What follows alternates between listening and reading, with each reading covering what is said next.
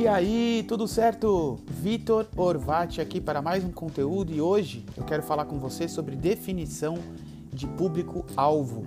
Essa é talvez uma das etapas mais importantes de uma campanha de marketing, uma campanha de venda, porque é onde a gente segmenta quais são as pessoas que vão receber as informações da nossa empresa.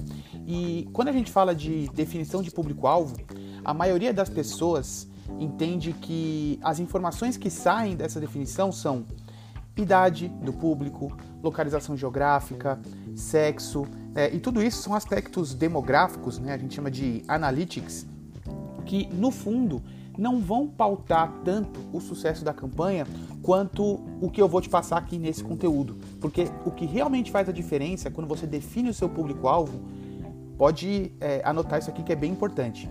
As duas características mais marcantes do seu target. Quando você consegue agrupar um, uma população baseado em duas características que todas elas têm, independente se elas têm ou não a mesma idade, se elas têm ou não o mesmo sexo, se elas são da mesma localização geográfica, você tem uma taxa de conversão muito maior. Então, quando eu digo duas características, são coisas, por exemplo, o meu target pensa que X. O meu target acredita que Y. O meu target tem certeza que X. Por exemplo, o meu target aqui na agência, ele pensa que as redes sociais são uma ótima ferramenta de comunicação. Ele acredita que precisa publicar constantemente no Instagram para ter sucesso.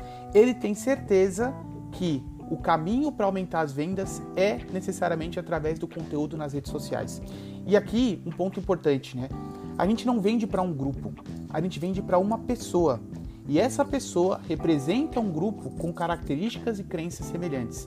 Eu vou falar em outro conteúdo é, do porquê que é tão importante sabermos as crenças ou o que essas pessoas acreditam, mas já vou dar uma pincelada aqui. Quando eu sei exatamente aquilo que você pensa, ou aquilo que você acredita, ou aquilo que você tem certeza, eu tenho um caminho para gerar impacto. Eu sei que para chamar sua atenção, eu preciso necessariamente falar algo contrário ao que você acredita. Nas redes sociais, nas campanhas de comunicação, a conquista da atenção é a parte mais importante e mais difícil hoje em dia. Então, se eu sei que o meu target acredita que ele precisa publicar com frequência no Instagram para aumentar as vendas, para que eu possa chamar a atenção dele para minha solução, qual seria um caminho inteligente e interessante? Porque publicar todos os dias no Instagram vai fazer você ter menos clientes, vai fazer você perder clientes. Ou delete a sua, o seu aplicativo do Instagram e aumente a quantidade de clientes que você tem na sua empresa. E aí, o exercício aqui depois é, vai ser justamente conectar esse impacto com a minha linha de persuasão. Mas voltando para o foco desse conteúdo, para você definir seu público-alvo, você precisa listar duas características marcantes dele. Foca nisso. Foca em duas coisas que, independente da composição que você tiver da sua audiência, esse público vai representar pessoas que têm essas duas características mais marcantes. E o melhor caminho que eu conheço, mais eficaz para chegar nessas características mais marcantes é listar o que, que ele pensa, o que, que ele acredita, o que, que ele tem certeza. Ele pensa que X, ele acredita que Y, ele tem certeza que Z.